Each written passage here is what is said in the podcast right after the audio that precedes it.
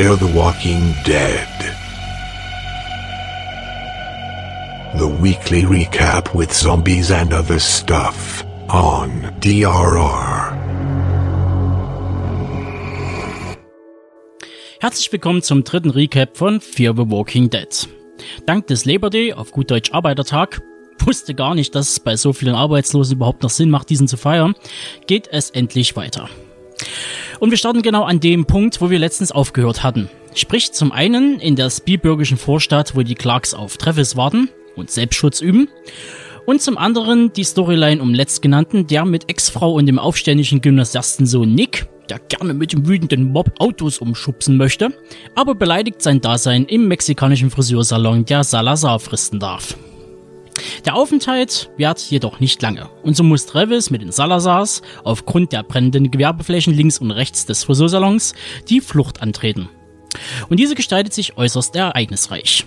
Von Krawall mit Ordnungskräften über ein eingekesseltes Krankenhaus bis hin zum Stromkollaps wird einiges geboten. So viel zum Auftakt. Kurz und knapp, mehr werde ich an dieser Stelle nicht über die Handlung der dritten Episode verraten, Außer so viel, eine Apokalypse mit dem pubertären Fortpflanzen und weiblichen Charakteren, die irrational handeln, nervt. Ansonsten läuft die restliche Episode eher gemächlich dahin. Wir hätten da zum einen den Konflikt zwischen Travis und seinen Familien und am Ende taucht sogar noch die Army auf, um dem Ganzen noch Herr zu werden. Also nicht den Familienkonflikt, sondern der Zombies. Weitere Überraschungen bleiben vorerst aus, bis auf die Tatsache, dass erstmals von infiziertem Blut gesprochen wird.